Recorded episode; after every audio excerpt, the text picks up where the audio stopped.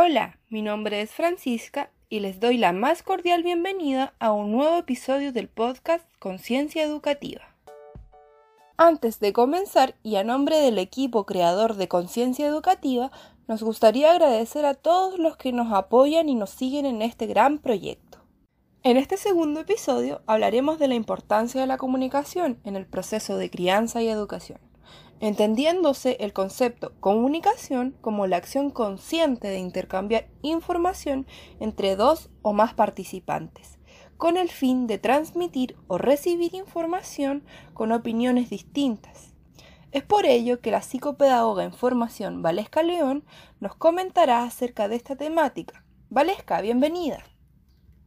Buenas tardes, Francisca, y gracias por considerarme para este segundo episodio. Gracias a ti por compartir la información que manejas con nuestros auditores. Cuéntanos, ¿cómo se va desarrollando este proceso vinculado a la composición familiar? Bueno, para comenzar, se debe tener en cuenta que el proceso de comunicación no es un proceso aislado, pues se da inclusive sin la necesidad de que exista un lenguaje adquirido. ¿Nos podrías dar un ejemplo? Claro, una ejemplificación sería mencionar que desde el momento de la concepción existen diferentes ocasiones donde se desarrolla implícitamente este proceso. Para los padres, el sentir las pataditas del bebé en la barriga es sinónimo de alegría y tranquilidad. Genera también una revolución hormonal que se traduce en mensajes y señal de construcción de nuevas emociones. ¿Y qué pasa entonces cuando los padres no poseen tiempo de calidad para compartir con los más pequeños?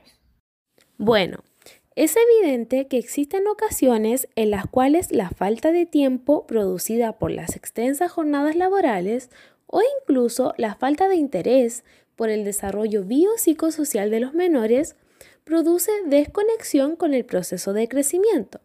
Sin embargo, para que esto no suceda, es esencial tratar de establecer vínculos comunicacionales con los hijos, permitirles expresar sus ideas y opiniones y no menos importante, otorgar ciertas responsabilidades acordes a su edad.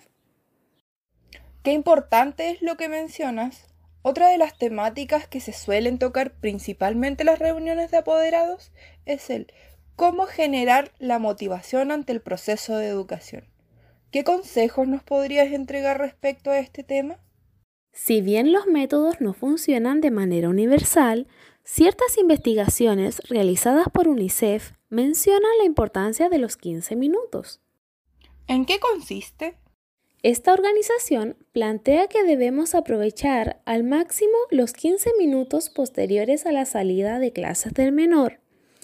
Te estarás preguntando de qué manera. Bueno, Puede ser realizando preguntas tipo, como por ejemplo, ¿qué aprendiste en clases? ¿A qué jugaron en el recreo? Etcétera. Esto te permitirá obtener información relevante acerca del comportamiento del estudiante e identificar aquellos factores que puedan afectar su motivación. Qué interesante lo que mencionas. Es en esta misma línea que nace otra temática súper interesante, como lo es la crianza respetuosa. Un concepto que busca permitir que los anclajes de crecimiento se sitúen en relación con el ritmo del desarrollo del menor. ¿Qué nos puedes comentar acerca de este concepto?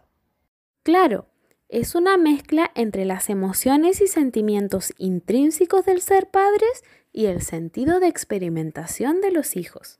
Sin embargo, una de las tareas más difíciles de este estilo de crianza se encuentra al establecer los límites, por ende, en este tipo de crianza se procura hacer uso de un lenguaje propositivo, el cual entrega las directrices para que el niño realice el proceso de análisis y por consiguiente la toma de decisiones.